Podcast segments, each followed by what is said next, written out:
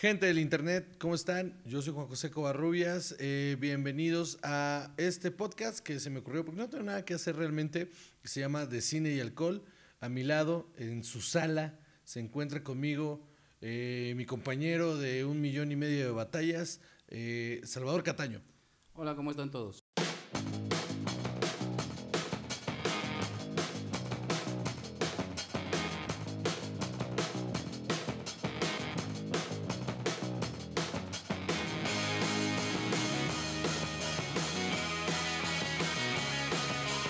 Chava no le gusta que le vean la cara en público, entonces por eso prefirió hacer un podcast que cualquier otra cosa en video, ¿no? ¿Ves? Por eso no. Ni siquiera. Va a opinar lo que necesite opinar. Chava es conciso. ¿De qué se trata este podcast? Muy sencillo.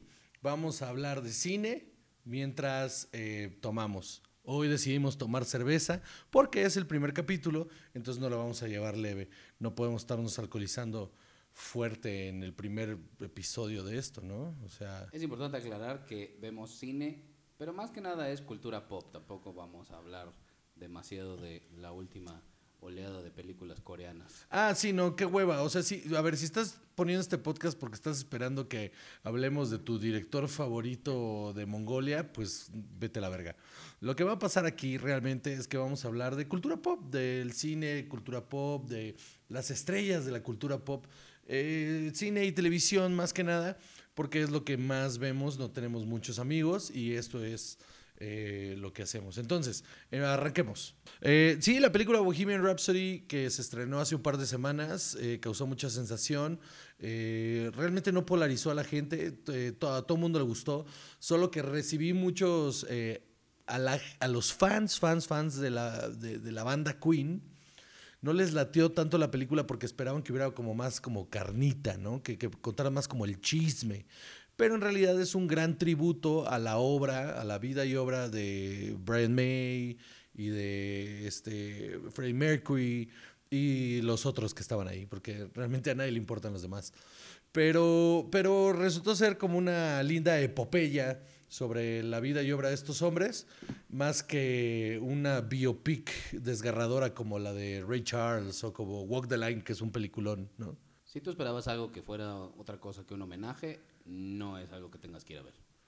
Em, tú- dirías que para la gente que, pues a la, la gente que va al cine así nada más porque sí, es una película que vale la pena como que gastar su dinero para ir a pasarla bien un domingo con la novia, meterle mano en la oscuridad y así. Ah, sí, sin duda alguna. Yo ya la vi dos veces y en las ¿Con dos diferentes tocó- novias? Con diferentes novias. Una fue mi mamá. Pero esa es otra historia. Muy bien. Este, ok. Ahora, hay mucho buzz en internet porque la gente es así, que de mucha gente que está diciendo que eh, primero la banda que, que empieza, ay, es que nos están saturando ya con, con Queen y que, ay, sí, ahora todo mundo es fan, ¿no? Yo no veo lo malo, o sea, ¿qué, qué tiene de malo que nos estén dando un montón de Queen en todos lados? ¿O, o- o tú, o tú cómo ves? No, no, como te iba a decir antes de que me interrumpieras. eh, las dos veces que yo fui, la gente cantaba en la sala. La gente tararea, la gente canta. Eso sí y- está bien naco, ¿eh? No, no, más naco es que al final de la película la gente aplaude porque creen que es un concierto de verdad, porque no los llevan al cine. Sí está bien naco, es como la gente que aplaude cuando el avión aterriza, ¿no? O sea, siento que es la misma gente. Sin duda alguna. Y, pero también está el otro lado, la, la polarización, pues, de la banda que, que, que dice, pues qué bueno que están escuchando Queen porque así escuchan menos reggaetón. También no creo que, y lo leí el otro, el otro día en Twitter, no creo que Queen sea la antítesis del reggaetón. O sea, y leí un tweet muy atinado que decía, a ver, paren de mamar, que si Freddie Mercury estuviera vivo, ya hubiera hecho un dueto con pinche Maluma. O sea, la neta, la neta, sí veo una participación de Queen con reggaetoneros. Es súper factible si estuviera funcionando Queen todavía, pues. La neta. ¿Por qué te ríes, güey? Me lo imaginé. ¿No? O sea, vestidos iguales aparte y al final se besan. Porque Maluma es gay. Seguramente. Em, pero, ok, digamos, ok, pensemos. Tú, ¿Tú qué opinas de esto, pues, de, de, de, de la polarización esta del tema sobre Queen en las redes sociales? Pues yo creo que qué importa, ¿no? O sea, si tú quieres ir a ver la película, si a ti te gusta Queen o si te sabes tres canciones de Queen, te la vas a pasar bien. ¿Qué te importa si no es un movimiento social, si no hay demasiada profundidad ni en la película ni en eh, el fondo de lo que es Queen o lo que pudo haber sido o si van a regresar? Pues no, no va a regresar Queen. Como spoiler alert. Exacto, no queríamos arruinarles el final, pero Freddie Mercury se muere. Decida. Cuídense su pitito, chavos. Este. em, pues sí, Queen sigue en salas. Yo creo que le fue muy bien en taquilla. Le fue muy, muy bien en taquilla. Mucho mejor de lo que yo creo que estaban esperando. Eh, ya va en su tercera semana. Yo le auguro por lo menos unas tres semanas más, porque realmente estamos en una época en, en- la cartelera en la que no hay mucho tráfico de, películas importantes. Creo que atinadamente salieron en finales de octubre. Eh, no creo que haya competencia hasta la semana que viene, que creo que sale Wreck-It Ralph. Bueno, es la de eh, Ralph Breaks the Internet, eh, que será una película que jalará un montón de taquilla y le quitará dinero a la de Queen y se irá disipando y terminará saliendo de cartelera a mediados de este mes, supongo. Y además tampoco es una película que vaya a ganar muchos premios ni nada. Va a ganar actuación. Yo estoy casi seguro ahorita apostándole a que Rami Malek se va a llevar el Oscar de mejor actor. ¿Tú crees? Absolutamente. Es el tipo de cosas que le gusta a Hollywood. Pero también está. Ok, pero por ahí se estrena este viernes la de Van Gogh con este. ¿Cómo se llama? Eh, el, eh, el Green Goblin. William Dafoe. William Dafoe sale No, de Vincent. Willem. Willem Dafoe. Willem Dafoe. ¿Así? ¿Así lo pronuncio bien? se dice. Ok. William Dafoe. Willem. Willem. Willem Dafoe. eh, eh, personifica a Vincent Van Gogh y tiene su Oscar Boss también por mejor actuación. ¿Tú crees que no, no ahí no esté compitiendo? Digo, ah, no lo hemos visto, pero. Es que Vincent Van Gogh no se murió de sida. Ok, ok. Yo creo que está eso ahí muy importante. Pero justo tiene esa onda que la, la película de, de Queen no, no es desgarradora, no es una biopic común y corriente. Entonces creo que eso le quita un poquito de Oscar merit, ¿no? Pues sí, y además Freddie Mercury no se cortó una oreja, también está eso. Eh, eh, a partir de, mediados de noviembre hasta como, que será finales de enero, eh, vamos a ver todas las películas que van a lanzar hacia los Oscars. Esta es la, época. Sí, finales de noviembre es como la época en la que empieza, eh, eh, los estudios empiezan a lanzar todas las películas para que eh, vayan a competir a los Oscars. Y vamos a ver un montón de historias desgarradoras y, y finales tristes de, de gente que muere y así. Lo que sí te puedo decir es que Bohemian Rhapsody, la que no se va a ganar, es la de mejor director. Y por dos razones. Primero, no está dirigida magistralmente. La verdad es una película que está bien, pero solo eso. Tiene momentos muy buenos, pero más que nada son de guion y de actuación. Y la otra es que, a pesar de que por contrato Brian Singer tenía eh, una cláusula en la que el estudio lo tenía que eh, promover como candidato a eh, mejor director en los Oscars, eh, no lo están moviendo. Lo pusieron en la página del For Your Consideration, que es como se hace, pero no lo están moviendo por todos los problemas que tuvo eh, por este movimiento del Me Too y las acusaciones de acoso sexual. Ok. eh, Brian Singer, director eh, afamado eh, por X-Men, que son sus primeras películas como fuertes. Antes de eso hizo The Usual Suspects, que es un peliculón. Eh, las dos primeras de X-Men son dirigidas por él. No dirigió la tercera porque se fue a dirigir Superman Regresa, que es un puto fiasco. Y Es le dio en la madre a dos franquicias diferentes. y le dio en la madre a dos franquicias de superhéroes diferentes en un solo movimiento. Es un héroe personal. Eh, después regresó a la franquicia X-Men, hizo la de Days of Future Past, que es un peliculón, la neta, es un peliculón, está Era lo que se buenísimo. esperaba de la tercera de X-Men, que no hizo. Ujú. Y luego eh, se aventó la de Apocalypse, ¿no? La de X-Men Apocalypse también, que es terrible, es espantosa, la odio con todo mi ser. Y Brian Singer así es, va y viene, va y viene. Yo no creo que sea un gran director, sí creo que ha tenido mucha suerte. Y esta peli, la verdad tengo que confesar, eh, no la he visto. No he visto Bohemian Rhapsody, pero no es por otra cosa, sino porque la neta no, no, no me da hueva ir al cine a ver una película de Queen. Soy súper fan de Queen, pero sí me da como hueva la onda del biopic. La neta sí me da mucha hueva y siempre las veo en casa mejor. Con, con, eh, me, me gusta más Walk the Line, que es una de mis películas favoritas, que es la historia de Johnny Cash. Me la aventé en mi casa muy a gusto, no tuve que verla en el cine. La que sí me arrepentí mucho de no haber visto en el cine es la de Walk Hard, que, que, que es una biopic de arte. una biopic falsa que súper eh, nadie no, no está valorada la neta nadie nadie le, le dio la importancia que debía porque es un película es cagadísima es muy muy chistosa. John C. Reilly hace un papelazo no me acuerdo quién la dirige pero John C. Reilly hace un gran papel y es muy divertida. Sí la pueden conseguir por ahí veanla Walk the Line es un es una comedia muy chida.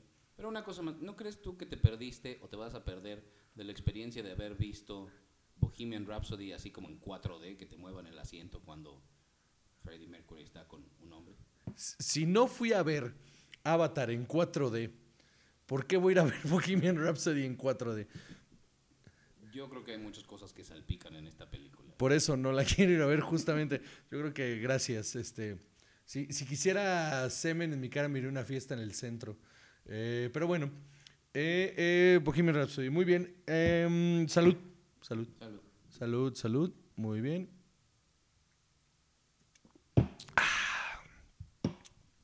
Seguimos continuando, claro que sí. Eh, se murió Stan Lee. Sí, se murió. Él no se murió de sida. No, se murió de viejo ya, 95 años, no mames. Yo, yo, yo no quiero y no creo llegar a los 95 años. Stan Lee, el genio detrás de Marvel Comics, eh, um, gran eh, este, contador de historias también, un gran hijo de puta. Este, se chingó a Jack Kirby bien cabrón y se chingó a muchos más. ¿Cuál A- crees a tú Steve que- Ditko también. ¿Cuál crees tú que fue la contribución más grande de Stan Lee al mundo de los cómics? Eh. En personajes, en narrativa, eh, en sus innumerables cameos. No, ah, o sea, ya poniéndome mamón, creo que renovó la idea de una mitología moderna. O sea, este hombre creó todos estos dioses fantásticos y toda esta gente eh, con superpoderes y las volvió como accesibles. Y, o sea, hay perso- personajes que tienen más de 60 años que siguen siendo vigentes. Creo que eso es lo que, lo que le otorgó Stanley al, al mundo. Que aparte, eh, en la industria del cómic pudieran tomar eh, personajes que este hombre junto con otros eh, con otras personas como Jack Kirby, como Steve Ditko, como, como muchos más, como eh, Schuster, que, que crearon personajes entraña- entrañables y, se los fueron pasando a, otra gente con muchísimo talento, a que los fuera reinventando por generaciones. Entonces, cada generación tiene su Spider-Man, ¿no? Cada generación tiene su, sus X-Men, ¿no? O sea, los X-Men que eran de la época de, este hombre no son los mismos X-Men que, que, hay, que ahorita, ¿no? O sea, la ideología de aquella época no es la misma, pero son personajes que han ayudado como a, a, a cambiar ciertos estigmas en la sociedad. A mí me parece que esa es la contribución más grande de Stanley. ¿Qué tipo de estigmas crees que han cambiado los X-Men? Eh, el racismo. Eh, eh, era como la idea de los X-Men, era justo que era como que no vieras a los demás diferentes solo por ser diferentes, ¿no? Y de hecho, los primeros números de los X-Men tienen, la idea es que todos tenían el mismo uniforme, porque era esta onda de unión, ¿no? Era como, todos eran diferentes y cada uno venía de un lugar diferente del mundo y tenían poderes diferentes, pero para sentirse unidos usaban el mismo uniforme. Como los planetarios. Exactamente. Y, y, y a- y en los 80, eh, finales de los 80, 90, es cuando cada personaje empieza a usar su propia, su propia ropa, ¿no? Su propio outfit, que, que era la onda como de individualidad, ¿no? Que aunque eran parte de un equipo, cada uno de ellos era un ser pues individual y tenían este rollo de, de que podían eh, pues verse de diferente manera. Y así ha ido cambiando y cambiando y cambiando. Eh, por ejemplo, Spider-Man, que después hubo, hubo los diferentes Spider-Mans, entonces ahora tenemos un Miles Morales, que es un Spider-Man latino, este, puertorriqueñón ahí. Pero esas decisiones, ¿tú crees que vienen de él No. nada más? ¿O es una No, cuestión del no. estudio de Marvel de decir, o sea, de la, de la, eh, De la editora, ¿no? De la casa editor- editora. ajá, de la, de la editorial de decir, ok, ahora vamos a tener un negro, ahora vamos a tener un latino, ahora vamos a tener eh, una chica musulmana que es... eh, Ah, Mrs. Marvel. Mrs. Marvel, ok. O sea, ¿eso viene de él o viene de... No, para empezar, ahorita él ya tenía como bastantitos años que ya no tenía nada que ver. Este. Sí, sí, creo que en un principio, cuando tenía control creativo y mucho más poder ahí dentro de Marvel, sí tomaba muchas de esas decisiones. O sea, yo creo que él sí tomaba muchas. Piénsalo, es un chavito que venía de la pobreza, judío, que, que se sentía muy fuera del lugar y que en- eh, eso es Spider-Man, esos son los X-Men. Y a partir de ahí, pues que fue evolucionando y fue cambiando, los personajes también fueron evolucionando y cambiando. Pero entonces la decisión o esta eh, implicación y los undertones que tiene sobre la comunidad LGBTI, etcétera, de las primeras películas de los X-Men, ya más para acá, Ajá. eh, eso es Brian Singer, eso es Fox, que eran Sí, los Fox. que hacían la- el, estu- o sea, el estudio que las hacía, o quién era. ¿Quién toma estas decisiones? ¿O fue la comunidad LGBTI la que decide, vamos a identificarnos con ellos? Híjole, creo que esa está bien compleja, ¿eh? Porque creo que de entrada los, los, los guionistas son los primeros en meter las manos. Pero el material, la, la... O sea, sí creo que se sentaron en, el, en el Writers Room un montón de guionistas, leyeron algunos de los cómics y dijeron, ok, esto es identificable ahora con, lo de, con, con la comunidad LGTB t- y X. Men. Pero... Y de ahí se lo pasaron a Brian Singer. Brian Singer dijo, pues, pues sí, esto nos funciona.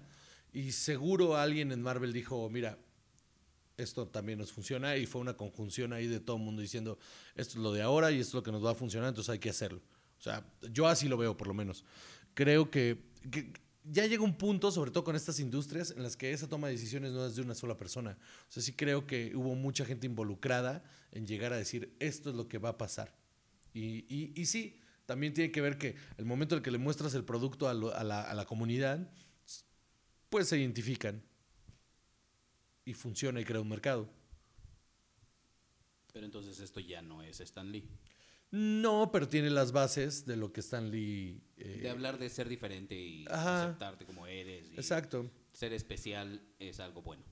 Al final sí, es justo eso, que, que la industria mutó durante muchos años y se creó un monstruo que ahora es las editoriales de cómics, que son una industria enorme. Pero al principio no creo que hayan ido con esa intención. Yo creo que fue más bien como, quiero contar estas historias. Y fueron mutando y cambiando, como los X-Men. Y, este, y eh, los ideales de este señor sí se respetaron. O sea, creo que ahí sí, dentro de la editorial dijeron, ok, mire, vamos a mover esto para adelante, pero siempre respetando estos ideales. Creo que ese es parte del éxito. Y hablando de los ideales de Stan Lee, pensando en que a él le gustaba que los personajes tuvieran una historia complicada, que fueran más humanos, que tuvieran problemas de verdad en su vida de civiles, compáralo entonces con el mundo de DC. Los superhéroes de DC clásicos. Ya no esta época nueva de las novelas gráficas de Batman, donde ya sufre muchísimo y todo. Toda la, la onda Frank Miller y todo eso. Eh,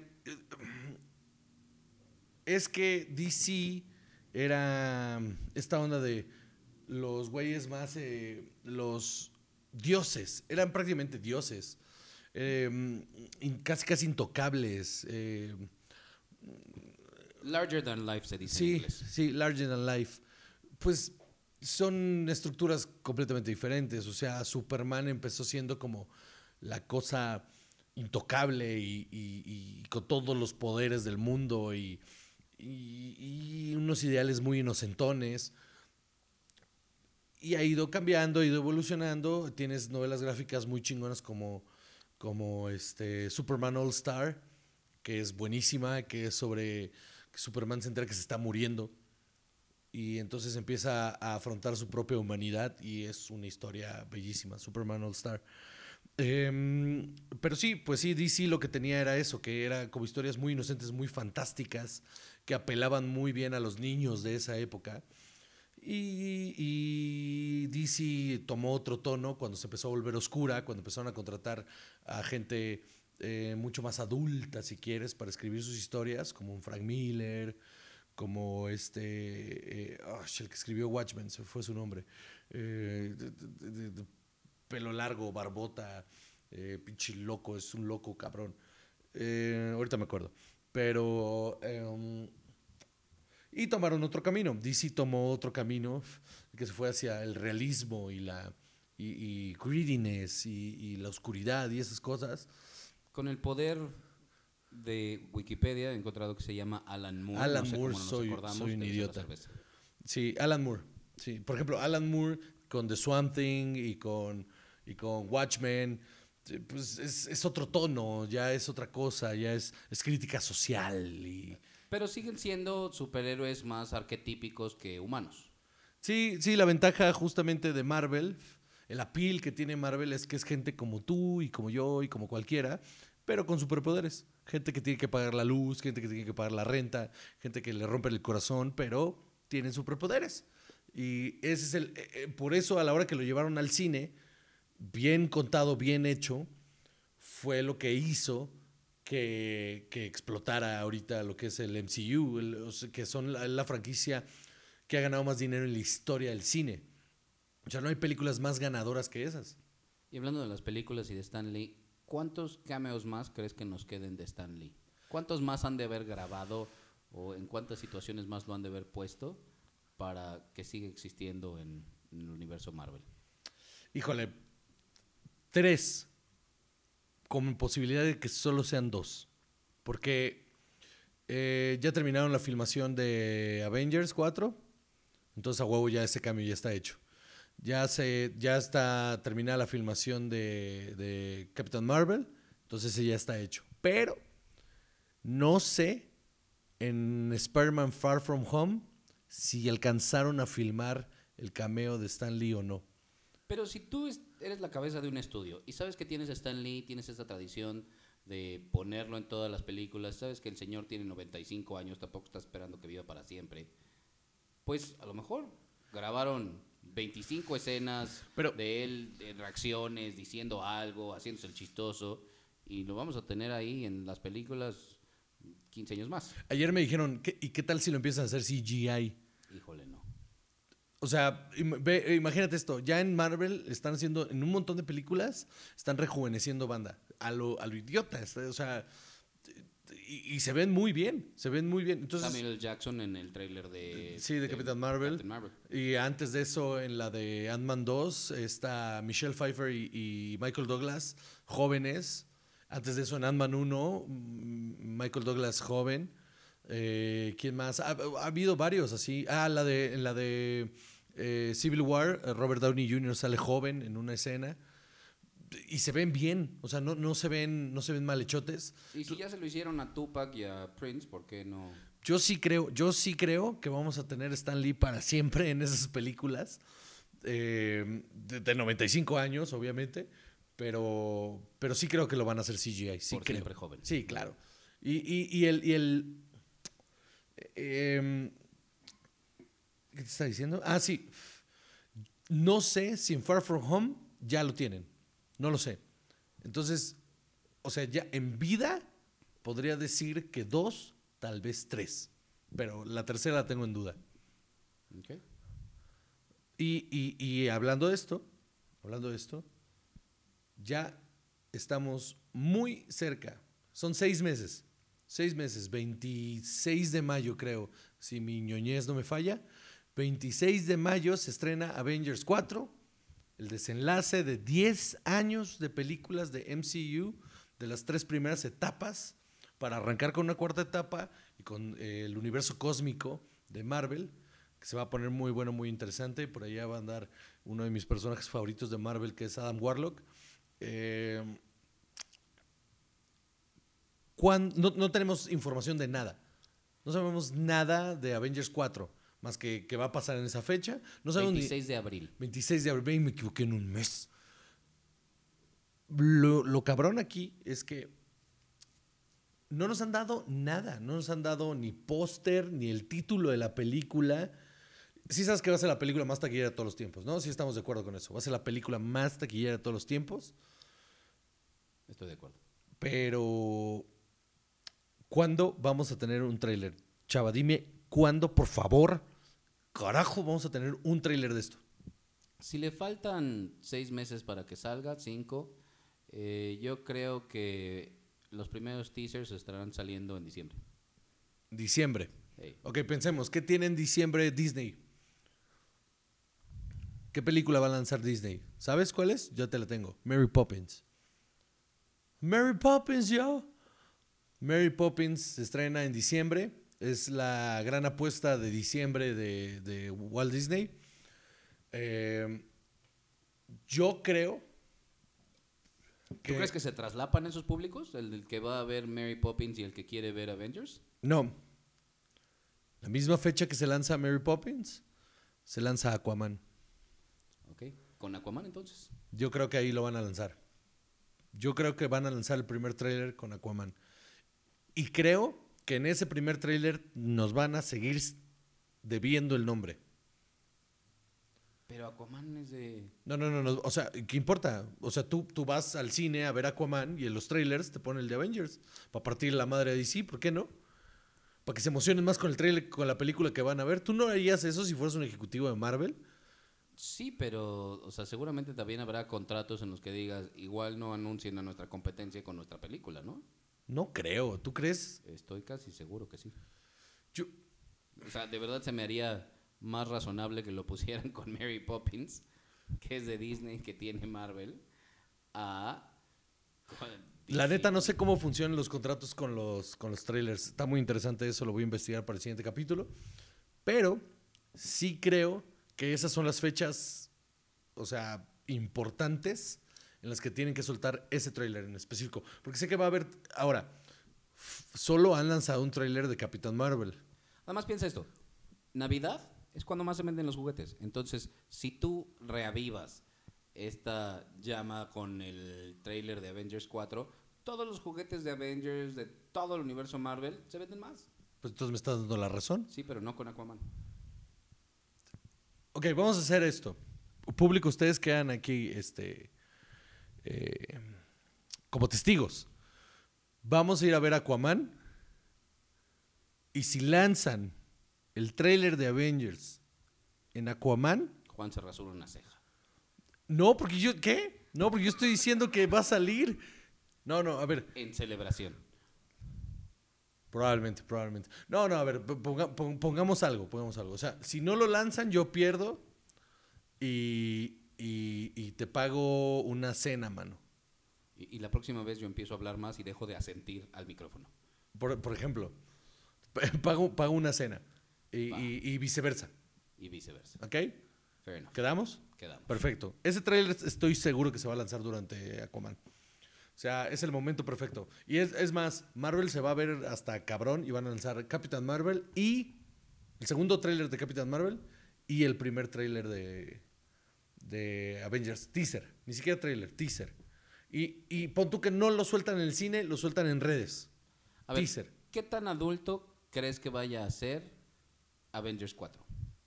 Muy, muy, no mames. El final de, de Infinity War es devastador, Salvador. Es devastador. No me quiero ir, señor Stark. Porque mi pregunta sigue siendo sobre lo de Mary Poppins.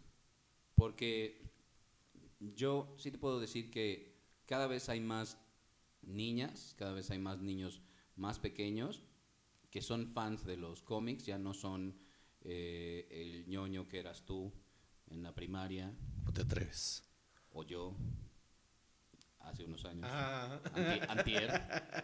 Y creo que sí es un público que sí se traslapa. Por eso te lo preguntaba. Yo sí creo que hay un, eh, eh, una conjunción y que a pesar de que vaya a ser adulta, a lo mejor le hacen lo mismo que a...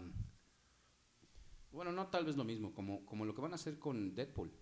No sé si sabías que Ah, lo de sacar- PG-13, sí, Sí, está claro. buenísimo. De hecho, hicieron reshoots. Están ahorita filmando eh, reshoots de escenas completamente nuevas para la versión PG-13.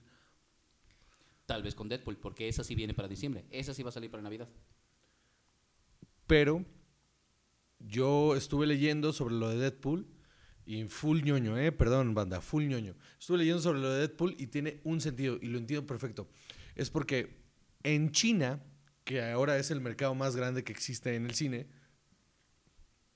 las películas eh, R, las películas R, no se ven, no llegan al cine en China. Entonces, para poder aprovechar ese mercado de China, están rehaciendo la película para lanzarla para que se vea PG-13 en China. O sea, cuando yo veo las películas piratas en internet que tienen los subtítulos en chino, estoy viendo una película editada. Sí, señor. ¿Quién iba a pensar que la piratería me iba a fallar de esa manera? Es horrible. Pero sí, sí, en China solo permiten PG-13 para abajo. Entonces, por eso es la razón en la que están lanzando Deadpool en PG-13. Por eso la están cambiando. Para poder recaudar más dinero en China. Pareciera que era una estrategia más acercándose a la compra de Fox hacia Disney para hacerle ver a Disney de, hey, podemos seguir haciendo esto. Que Kevin Feige ya dijo, Deadpool va a seguir siendo Deadpool y se va a hacer porque no somos idiotas y esto hace dinero. Pero están probando lo del PG-13 para hacerles ver que, hey, también podemos hacer la versión para China.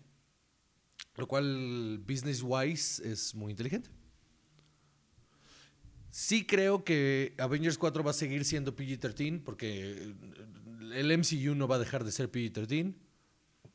Pero, pero sí creo que va a ser lo la película más oscura de, de todas. O sea, sí creo que va a ser la más eh, eh, greedy, la más, eh, la más cercana a- a- al, al... Alguien se tiene que morir. O sea, es eso, son las muertes lo que tú estás pronosticando que van a hacer que, sea, que, que- que harán que la película sea más oscura. se va a morir, spoiler alert, Tony Stark. a huevo. Y, y- y- y- y el capitán. Se van los dos. Se van los dos. ¿Tú crees? Porque... ¿Cómo se llama el...? Chris Evans. Chris Evans no está tan grande como, como Robert Downey Jr. Ya se le acabó el contrato y puso un tweet donde se despedía. ¿Ok? Entonces estoy seguro que se muere el capitán. Y porque tiene que pasar el manto ya, ahí está Bucky, ahí está Falcon. Ahí está puesta las cosas para los New Avengers. Va a pasar, de New Avengers va a pasar. ¿Y tú crees que los New Avengers pueden cargar una franquicia para las nuevas generaciones durante 10 años más? Sí, piénsalo así. Cuando se lanzó la primera película del MCU, que es Iron Man, nadie sabía quién carajos era Iron Man. Es, ese era un persona, era un B-lister del, del Marvel Universe que nadie pelaba, nadie le importaba, y porque la película fue buena y funcionó, se volvió un hito ahorita de la cultura pop, pero realmente Iron Man nunca fue algo importante.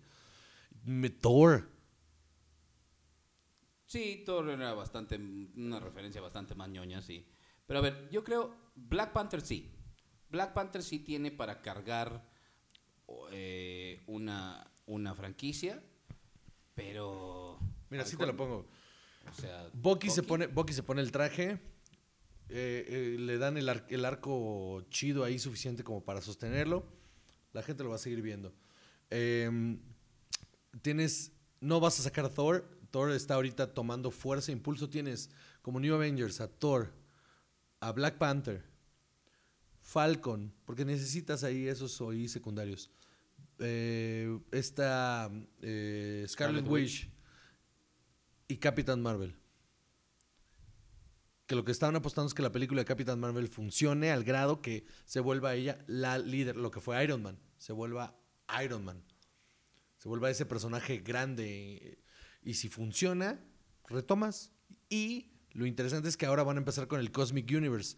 Entonces se van a despegar un poquito de los Avengers, los van a tocar de vez en cuando, pero vas a tener todo el universo ahí cósmico con Adam Warlock, con Nova Prime, con historias en el espacio muy chidas, muy interesantes.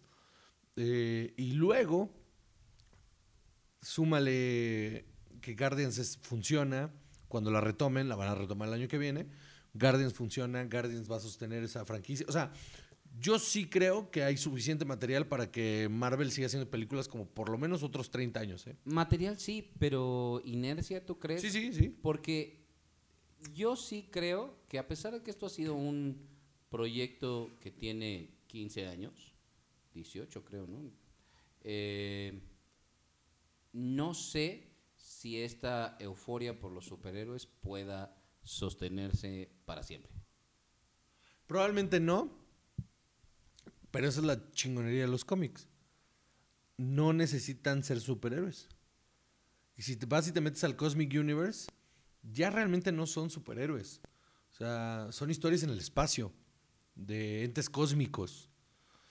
Si te vas a... No, no, no, ok. Me refería, como superhéroes, me refería al universo Marvel. No sé si haya este interés o seguirá habiendo este interés en 20 años. Tal vez, bueno, tal vez en 20 años sí, cuando las generaciones que ahorita están recibiendo por primera vez este material digan, ah, la nostalgia, lo que a nosotros nos hicieron con muchísimas otras cosas, volviendo a Bohemian Rhapsody, lo que le están haciendo a los fans de Queen ahorita con eso. Es la nostalgia. Sí hay un ciclo de estas personas que ya crecieron, empiezan a tener poder adquisitivo y por lo tanto los, las películas, el pop culture se empieza a dirigir a esas personas. Ahorita un niño que tiene 10, 11 años, en 20 que tenga tu edad, eh, va a ser quien pague. Ok. Ok, ve. Mi hijo tiene cuatro. Su máximo son los superhéroes. Tiene todos los muñecos de todos los superhéroes. Si yo le pongo Infinity War, se vuelve loco, apuntando la pantalla, diciendo todos los nombres. No le puede importar menos la historia, pero sale Spider-Man, sale Hulk, sale todos, todos, todos, todos. Y le encantan todos. Él en 20 años, a los 24 años, va a seguir viendo estas cosas. Pero habrá tantos como él. Sí. Porque sí te digo, o sea, lo de la nostalgia es lo mismo que a mí me está pasando con Top Gun. Yo soy fan die hard de Top Gun, la verdad. Ya estamos grandes, ya estamos grandes. Por eso. Y ahorita acaba de salir la nota de que van a atrasar un año eh, la salida de la película nueva de Top Gun. Porque a Tom Cruise no le estaba gustando el guion y lo van a volver a trabajar. Y porque el infeliz quiso aprender a volar jets y helicópteros para poder hacer la película más real. Ya está loco, ya, ya se le fue, ya. Ya está grande el señor. Pero eh, te digo, yo, o sea, yo la vuelvo a ver por la nostalgia, pero no me imagino tampoco que mucha gente se vaya a volver fan de Top Gun ahora con esta película. Velo así. Digamos que cuando sale esa película mi hijo tiene seis años, siete. Y yo lo llevo a ver Top Gun, esta nueva. Y resulta que la película está increíblemente bien hecha de, de acción y todo. Y se vuelve tan fan que le pongo la primera y se clava. Esa sí la vamos a ir a ver en 4D. Por supuesto también. Ok. Eh, pero, o sea, si me entiendes, es como Back to the Future. Volver al futuro es una película que le he puesto a mi hijo últimamente y le fascinó. Y Back to the Future apela completamente a nosotros. O sea, fuimos, es más, es una generación arriba de nosotros. Y aún así, nosotros fuimos al aniversario.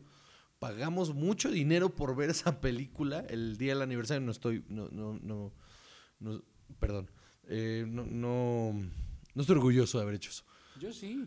Pe- pe- O sea, vaya, la disfruté un chingo. pe- pero en un sábado en la noche, en nuestros veintitantos, y, en lugar de ir de borrachera, fuimos con señores 10 años más grandes que nosotros a ver, a ver eh, Back to the Future. No se equivoquen, cuando se acabó la película, después nos fuimos de borrachera. Sí, sí, pero es justo mi punto. O sea, yo creo que sí hay un mercado. O sea, yo creo que no es una moda. Yo creo que lo de los superhéroes no es una moda. Sí creo que, que va a sobrepasar. eh, pues eso, una, una moda. Mi teoría es que es más bien un nuevo formato que está emergiendo, que está surgiendo, que está naciendo, como de serie de televisión de gran formato. Ajá. De episodios cada año, casi como eran las temporadas de Sherlock. Pero yo creo que a lo mejor, o sea, la única manera en la que esto se salve es que lo manejen como si fuera una serie de televisión y te sigan enganchando a la que sigue y a la que sigue y a la que sigue. Como lo han estado haciendo. Se va a cancelar, como todas las series. Sí, en algún punto se va a acabar, pero espero ya estar muerto. Ya no valdrá la pena vivir. Nah, ya, ¿qué? ¿Para qué? Llévenme, llévenme ahora. Pues sí, Avengers 4, abril 26. Eh, el trailer yo creo que sale en diciembre. Te tengo esta. Ok. Teaser trailer, no en el cine. Si ponen el trailer, seguimos conmigo. Pero eh, teaser trailer en internet. Porque sí va a haber trailer de Capitán Marvel en, en esa época. Pero el teaser trailer de Avengers va a salir en internet en esas fechas. Porque el trailer chido de Avengers va a salir en el Super Bowl. Claro, claro. Excelente. Así va a ser. Muy bien. ¿Quién va a jugar en el Super Bowl, Juan? Va a jugar. eh, ¿Quién va a jugar contra los Saints en el Super Bowl? ¿Qué? Bron- ¿Los Broncos? ¿Pueden jugar contra los Saints? Porque No los- sé. mis Broncos están jugando muy bien. Y mis Saints también. Muy bien. Y mira.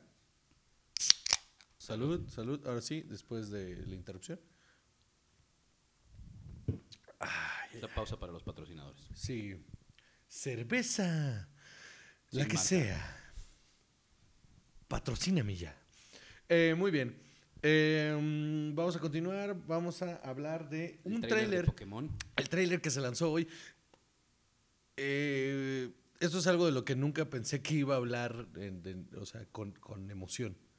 Da el contexto. Hay un tráiler de la película live action de Pokémon Sí, señor. y Pikachu tiene la voz de Ryan Reynolds. Ryan Reynolds hace la voz de Pikachu. Hasta hace unas horas que vi el tráiler, yo pensé, cuando escuché esta noticia, que Ryan Reynolds se iba a pasar dos horas diciendo pica, pica, pica. Lo cual quiero decirte que no es improbable, ya que eh, contrataron por muchos millones de dólares a Vin Diesel para que en Guardianes de la Galaxia hiciera I am Groot, con diferentes entonaciones. I am Groot, Eso es lo que hace un artista, Juan. un artista, no lo ¿verdad? entenderías. Por millones de dólares yo diría pedo cacapis 50 veces. Y hay una canción de eso. Me encanta, por cierto, vean esa película de Ana y... ¿qué ¿Es Ana y quién? ¿Pablo? Eh, No, Ana y Rodrigo, Ana y Pedro.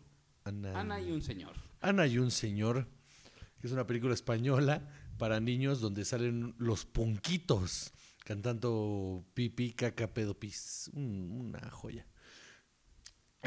Bueno, pero Pokémon. Pokémon. Yo nunca fui fan de Pokémon. No, fui- me gustaban mucho los juegos de Game Boy de Pokémon, eh, pero porque estaba divertido el juego. Pero la neta nunca vi el anime, ni lo seguí, ni, ni tampoco nunca me emocionó nada alrededor de Pokémon. Yo nada, ni siquiera los juegos. La verdad es que cero tenían fe en esto. Pero ayer, ayer eh, lanzaron el tráiler de, de, de- ¿cómo se llama? Eh, Detective Pikachu. Y me llamó la atención y dije, bueno, lo voy a ver para hacer corajes. Y lo puse y la neta está bien bueno. Está muy chistoso, se ve bien hecho. Eh, todo lo que pasa en el tráiler está interesante, está chistoso. La escena esta donde están interrogando a un Pokémon que es Mimo me pareció muy cagada.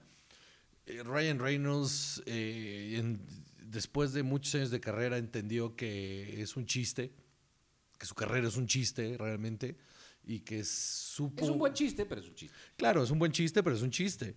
Y, y- y- y ahora eh, no lo vi venir, no lo vi venir y me pareció muy chistoso, muy cagado. De verdad, véanlo, vean ese tráiler. Estoy emocionado por, por ir a ver esa película. Creo dentro de mí que esa película me va a hacer fan de Pokémon. Creo. Pero ¿no crees que fueron un poco demasiado lejos con la gorrita de Sherlock Holmes en Pikachu. Es que creo que eso es lo que está muy chistoso. ¿Por qué tendría una gorrita? Es una ratita con una gorra de detective. Está cagadísimo. ¿No hay otros Pokémones con ropa? Fíjate que es- habría que investigarlo. Eh, según yo, no, ¿eh? Los Pokémon son como animales ahí salvajones que. Pero no sé si haya. A lo mejor es como Dobby, por eso puede hablar. Le dieron una gorrita y ahora puede hablar. Aparte está bueno, está interesante saber por qué eh, el, per- el personaje principal es este. eh, Justice Smith.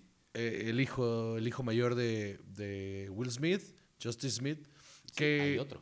que, que salió en la segunda película de este reboot de Jurassic Park, que es terrible. Terrible, ¿cómo se llama? Fallen Kingdom. Es terrible, terrible. Jurassic World, Fallen Kingdom, qué mala película. Eh, de hecho, me cae, él me cae muy mal en esa película. Espero que no me caiga mal en esta. Ni siquiera me acuerdo de Eh, pero sí, es el, el- el- el- el afroamericano de lentes. En fin. Em, pero lo que, lo que sale en el trailer se ve muy interesante. Eh, la verdad, no tengo idea de qué vaya a pasar. No, no necesitaría hablar con alguien eh, que no se bañe y que sea muy fan de Pokémon. Supongo que la gente que es fan de Pokémon no se baña. seguro. Este, eh, eh, para entender bien por qué este tipo... Está, eh, la premisa es buena, la premisa es interesante. Se apare- el, el- el chavito quería ser un, un entrenador Pokémon, sus sueños por X o Y no se logran, entonces odia su vida y se topa a este Pikachu que lo escucha hablar, porque a todos los Pokémon lo único que los escuchas es hacer sonidos, ¿no? Y es el único que él puede escuchar, y él es el único que lo escucha aparte. Esa premisa está interesante, la voz de Ryan Reynolds lo hace muy chistoso, y yo sí creo que va a ser una película que no la vi venir, y creo que yo sí espero cosas de él. Pero peores decepciones nos hemos llevado. O sea, Happy Time Murders he escuchado que está muy mala, pero el trailer es muy bueno. El trailer es muy divertido. Creo que es lo más entretenido de toda la película. Sí, de hecho los mejores chistes de esa película están ahí. Entonces, en una de esas. Mm, ok, ok, bueno, rómpeme una ilusión, gracias. No, no, para eso estamos. Pero, mira, también. eh, yo también pienso que el trailer está muy divertido, pero estoy viendo una imagen aquí de Pikachu que parece como esos animatronics que había en los restaurantes chafas, ¿te acuerdas de para sí, sí, cómo no. El Showbiz El Pizza. Showbiz Pizza, cómo no. Así, así parece. Y, y la colita esa que tiene de rayito, toda peludita, se ve raro. La neta se ve raro. Pues habrá que verlo, mira, eh, pues en 4K se veía chido el, en el, en- en el, el- el- el trailer. Habrá que ver también, igual y esos no son los efectos finales, o sea, cuando uno ve un trailer, no lo ve con los efectos finales. Habrá que ver si mejora o empeora ya que está en la pantalla. Y habrá que ver si realmente hay un arco cagado en la historia y que no nomás sea como un exposition ahí raro de que es un Pokémon, como para atraer público como nosotros, que no somos fans de esa, de esa franquicia y que solo sea, que el trailer sea misdirection para traernos a nosotros. No, Con Ryan Reynolds, justo. Y pensando en Ryan Reynolds justamente, también ya no es eh, un actor pobre que ahorita esté pensando en, para poder hacer sus películas, está haciendo dinero. No, no, seguro el proyecto le llamó mucho la atención y por eso está ahí. Entonces, yo lo que creo de Ryan Reynolds es que a pesar de que no es un actor de primera, sí tiene buen ojo. Híjole, ahí difiero bastante, mano. No, yo creo que la regó con Green Lantern, que sé que es lo que estás pensando. No mames, no solo Green Lantern, un chingo de películas. Estás hablando de The Proposal porque es una gran película. The Proposal es un buen, eh, ¿cómo se llama? Chick flick. Eh, chick flick, pero tampoco es una gran película. ¿Pero te acuerdas de la otra, la que la hace de gordo y luego se vuelve flaco con estas eh, Anna Faris? Esa es una porquería. Es una porquería. Por Y de eso, pero en ese momento él era el tipo Hay una de que se actor que sí tenía que comer y que sí tenía que tomar papeles para seguir siendo vigente. En The Proposal, ahí le empezó a ir chido, porque esa película le fue muy bien. Eh, y después de The Proposal hizo eh, una, que no me acuerdo cómo se llama, en la que sale con Denzel Washington, en la que él es... No, Safe House Ajá. es una porquería. Exacto.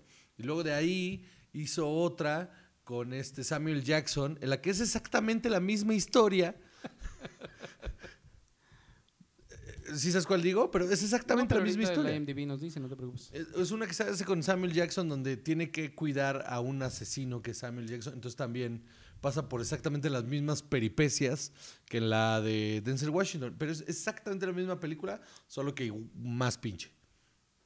Y- y como esas chingos. Ok, ahí te va. Ryan Reynolds, películas que a mí me hayan gustado. Van Wilder. eh, Buried y las dos de Deadpool. Buenas películas, las dos de Deadpool y Buried. Ok, ok. Este actor canadiense tiene en su haber grandes éxitos como, bueno, ya viene X-Force también y Deadpool 3 están anunciadas. Tiene Green Lantern. Salió en un episodio de Scrubs. Foolproof. Sí, no, tienes razón, sí ha escogido puras porquerías, la verdad. Güey, no mames, su Deadpool, o sea, que no se nos olvide Deadpool en Wolverine. O sea, que nunca se nos olvide el Deadpool de Wolverine. Pero de eso él se ha quejado mucho, o sea, él, No, no, no, él y ha por eso- aceptado que ahí algo salió mal. A ver, pero tienes que entender, si tú fueras Ryan Reynolds y estuviste en dos películas de superhéroes en las que le hiciste de la verga, pero te gusta el personaje de Deadpool y lo entiendes, y lo entiende tan bien que lo hace perfecto, lo hace perfecto. Es mejor el Deadpool de las películas que el de los cómics. Al grado que le dedicó 10 años de su vida a ese proyecto. Por eso ese proyecto vale la pena, porque le metió, le metió ganas y lo, lo hizo bien. Lo hizo con amor. Siempre Ajá. es mejor. Pues a veces, no cuando pagas. Pero, pero el, punto ahí es que ese proyecto funciona porque le dedicó una década de su vida a ese proyecto. Pero fuera de ese, no ha tomado buenas decisiones. O sea, no, no, hay, no ha hecho muchas buenas películas. Te tomo la palabra en que no necesita el varo para hacer Pikachu. Pero tampoco tampoco es reliable el asunto que agarre un guion y diga, este va a ser un peliculón.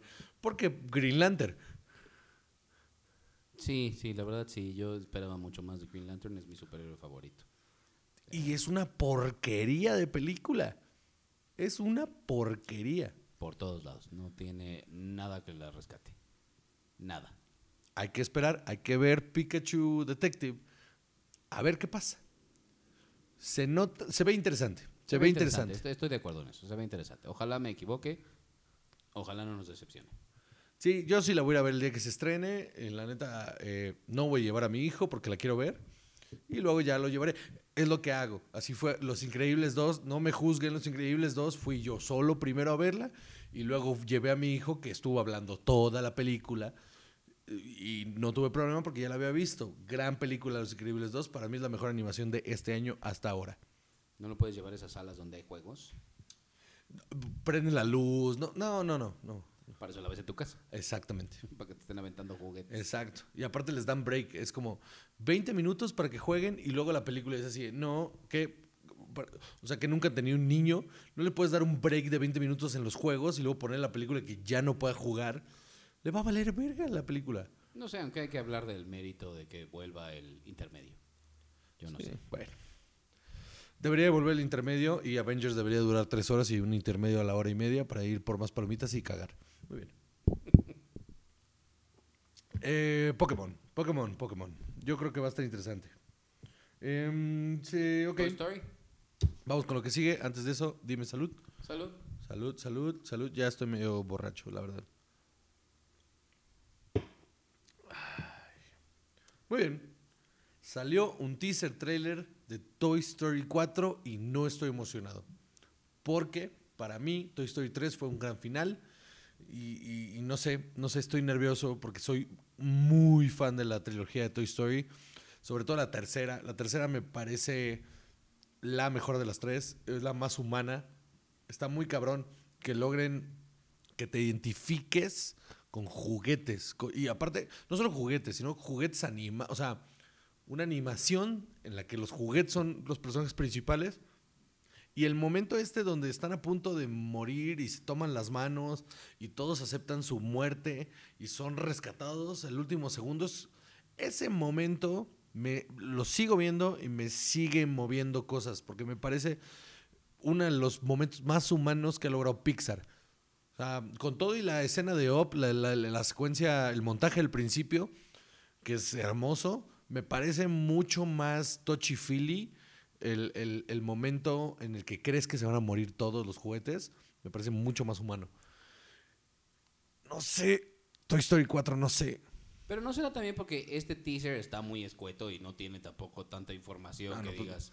¿qué pedo "Ah, con la mira, qué cuchara?" interesante película. ¿Qué poco la cuchara, tenedor, Ajá. el spork Como ese? que se coló ahí un personaje de la fiesta de las salchichas y. y- Sí. y- y no, no pega. Está raro, está raro eso. Pero hoy, eso fue ayer, el teaser trailer fue ayer, pero hoy lanzaron un segundo teaser trailer, que es más bien como un video de reacción, en el que Key and Peele, que son eh, una pareja de, de comediantes, escritores, actores, que, que tenían una, un programa de sketches en, en Comedy Central, y, eh, después Jordan Peele, eh, al parecer era un hombre extremadamente talentoso y nadie lo sabía. Y escribió un par de películas que ganaron. Las dos ganaron Oscar, o, o una estuvo nominada y la otra ganó. Get Out Dos, Get Out no ganó, pero estuvo nominada, ¿no? O sea, Get Out está buenísima. Es una gran película. Si no la han visto, de verdad, véanla. Está increíble Get Out. Eh, no me encantó el final.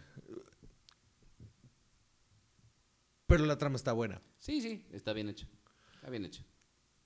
Aún así, que un güey que hacía, sketches súper estúpidos, muy buenos, pero súper estúpidos en Comedy Central, haya tenido dos nominaciones al Oscar 2017 y 2016. Habla- Y como director también. Habla, habla, habla muy, muy cabrón de Jordan Peele. Y Mm, sale haciendo chistes sobre Toy Story en este segundo teaser. Sí, en este segundo teaser, Key and Peele salen eh, de un conejo y un pollito hablando sobre si vieron el teaser de Toy Story y se burlan de Toy Story y después ya salen eh, Woody y Buzz y Lightyear. Buzz Lightyear y los corrigen y tienen un beat chistosísimo al final sobre ciencia, que no se los voy a spoilear para que lo vean, pero es muy, muy chistoso. Y la verdad, eh, me- ese me gustó más, ese me llamó un poquito más la atención, pero Porque está divertido, pero sigue sin tener Pero ninguna también- información de la película. Y los teasers, o sea, usualmente te dan un poquito más. O sea, fuera de los que sí son, como lo que decíamos hace rato de Marvel, que nada más es eh, el superhéroe lo ves pasar o una cosa así. O sea, yo sí hubiera esperado un poquito más de información. sí, yo también. lo- eso es lo que me asusta, que no sé qué carajos va a pasar en esta película. Porque, pues Andy ya no, ya no está. Ahora es todo con Bonnie. Como tengo un hijo de cuatro años, eh, hay un par de cortos.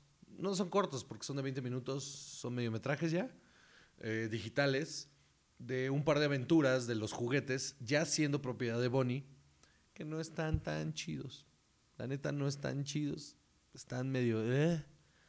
Y eso es lo que me más me, me saca de onda. Como que yo no sé cómo van a lograr que siga la historia avanzando estos juguetes sin que sean irrelevantes.